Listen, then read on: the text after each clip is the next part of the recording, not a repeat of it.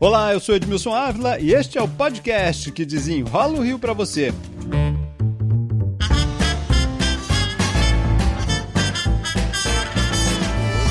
Isolamento obrigatório, lockdown. E o lockdown. Esse lockdown, esse bloqueio total. O lockdown, que é quando a população só pode sair de casa para comprar comida e remédios. O Rio de Janeiro tem um grupo de notáveis para auxiliar o governo do estado na tomada de decisões durante a pandemia.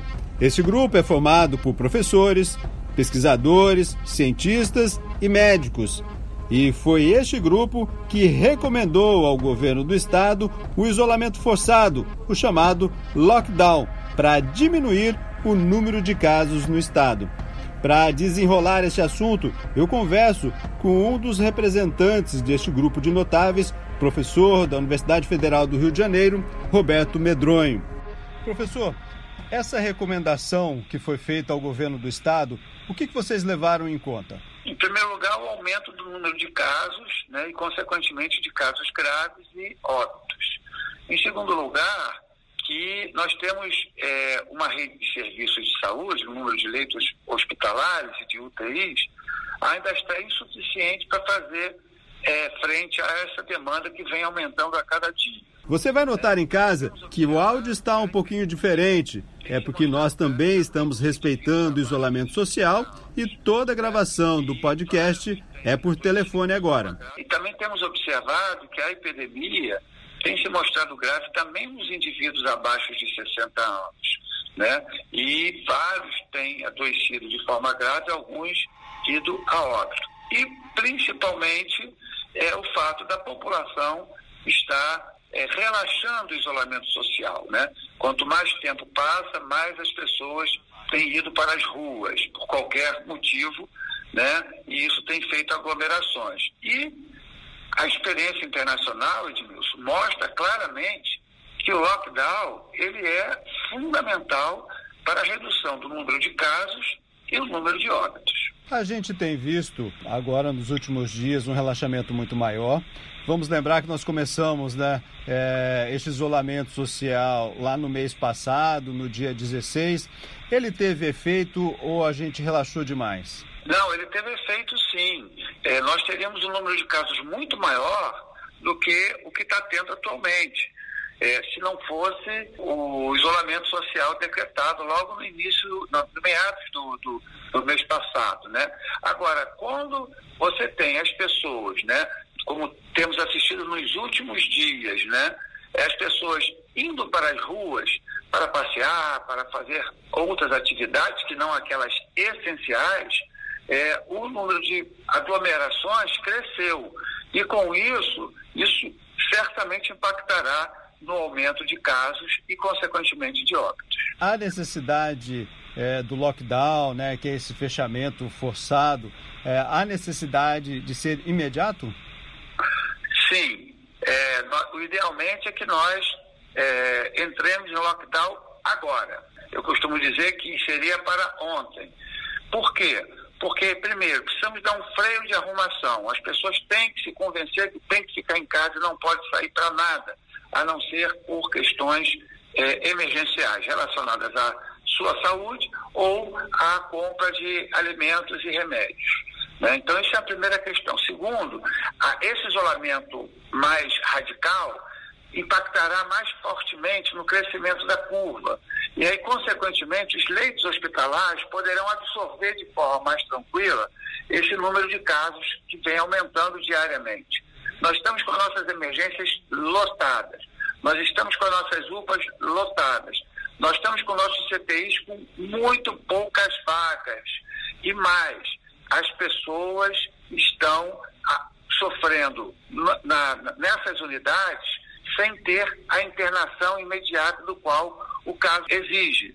E por isso que esse impacto na curva é absolutamente fundamental para que dê tempo, para que ampliemos o número de leitos, contratemos os médicos e os enfermeiros e profissionais de saúde é, necessários para que haja uma, um atendimento adequado a essas pessoas e evitemos o maior número de óbitos possível. vocês têm um, um grupo, né? Um grupo chamado de notáveis, aí são pesquisadores, professores, médicos, né? Isso foi unânime? Foi unânime. Na, na, reunião do Conselho de Experts, no dia 29 de abril, houve unanimidade de que deveríamos decretar o lockdown. Isso vai depender muito de cada prefeitura, do governo do estado. Vocês é, a recomendação é que isso seja para todo o estado ou depende de cada cidade? Olha, a recomendação inicial é para todo o estado. Agora eu digo para você, na região metropolitana, para ontem, né? É urgente. A região metropolitana é uma região com grandes aglomerados populacionais, é uma região em que muitas dessas pessoas estão saindo para as ruas. Então, esse seria ontem. E avaliar também em todos os demais municípios. Mas a nossa sugestão é o lockdown no estado do Rio de Janeiro, incluindo, obviamente, todos os mais de 90 municípios. Na região metropolitana é o que vocês chamam de é, aceleração descontrolada, é isso? Na região metropolitana, o número de casos está se acelerando e, obviamente, não temos como controlar que não seja através é, de medidas é, de isolamento social mais radicais do que as que têm sido adotadas. Porque as que têm sido adotadas, embora corretas e adotadas no tempo certo, as pessoas não têm respeitado. Durante todo esse período de isolamento, as pessoas, a população acompanhou né, o crescimento da curva, a imprensa toda é, passou a mostrar esse crescimento da curva. O senhor diria que nós estamos é, no pico agora dessa pandemia aqui no Rio de Janeiro? Não, nós não estamos no pico. O pico chegará agora ao longo dos próximos dias, daqui a umas duas semanas em média, ou seja, o mês de maio será um mês muito complicado. Por isso que nós precisamos adotar a única vacina disponível que tem, que é o isolamento total para que nós possamos reduzir o número de casos. O que o senhor está dizendo então é que é, vocês aí, né, os pesquisadores, professores, estão avaliando que a situação vai se agravar ainda mais nos próximos dias. Sim, se agravará nos próximos dias, infelizmente, até o início da, da, da do, até o declive desta curva. Mas veja, mesmo em declive, nós teremos problemas de leitos hospitalares, porque esses pacientes são pacientes muito graves que exigem tempo de internação, às vezes de três ou mais semanas. Então, os que estão internando, conseguindo vaga hoje, ficarão é, três, quatro semanas internados. Né? E os que adoecerão a partir de hoje não encontrarão os leitos é, é, desocupados. Então, vai acumular ao longo do tempo uma quantidade muito grande de pessoas nas emergências, nas UPAs e tememos que morram pessoas em casa sem assistência médica. Quando a gente fala aí do lockdown, é, existiria aí um prazo, há necessidade de que seja por mais 15 dias, 20 dias, um mês ou até que é, os hospitais de campanha fiquem prontos? O lockdown é, não é apenas por conta dos hospitais, né, dos leitos hospitalares, é também. É para fazer com que o número de casos diminua drasticamente. Obviamente, ele não será um lockdown muito prolongado, porque não há motivos para isso. Mas a ideia, inclusive, que nós estamos é, conversando com o governo do Estado é decretar um lockdown e já ter o plano de é, afrouxamento mais adiante, não para agora, né, de acordo com o for o comportamento da doença e o número de leitos hospitalares. É nessa combinação, né, inclusive o número de mortes. Havendo redução da transmissão da doença, havendo redução do número de óbitos e havendo leitos disponíveis para atender os pacientes, aí começaria o afrouxamento gradual, né, gradual e seguro é, é, do isolamento social como um todo. Né, mas isso ainda demorará ainda um certo tempo. O senhor tem frisado muito o, isolamento, né, o lockdown para ontem. O senhor acha que não podemos perder mais tempo, então? Não, não podemos perder mais tempo.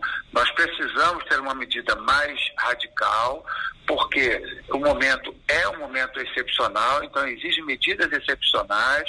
Nós temos consciência que o remédio é amargo, mas nós sabemos que mesmo sendo um remédio amargo, ele pode salvar vidas. Né? Agora, por outro lado, Edmilson, nós também temos que lembrar que existem muitas pessoas que estão, especialmente as pessoas socioeconomicamente mais vulneráveis, existem muitas pessoas que estão precisando da ajuda governamental.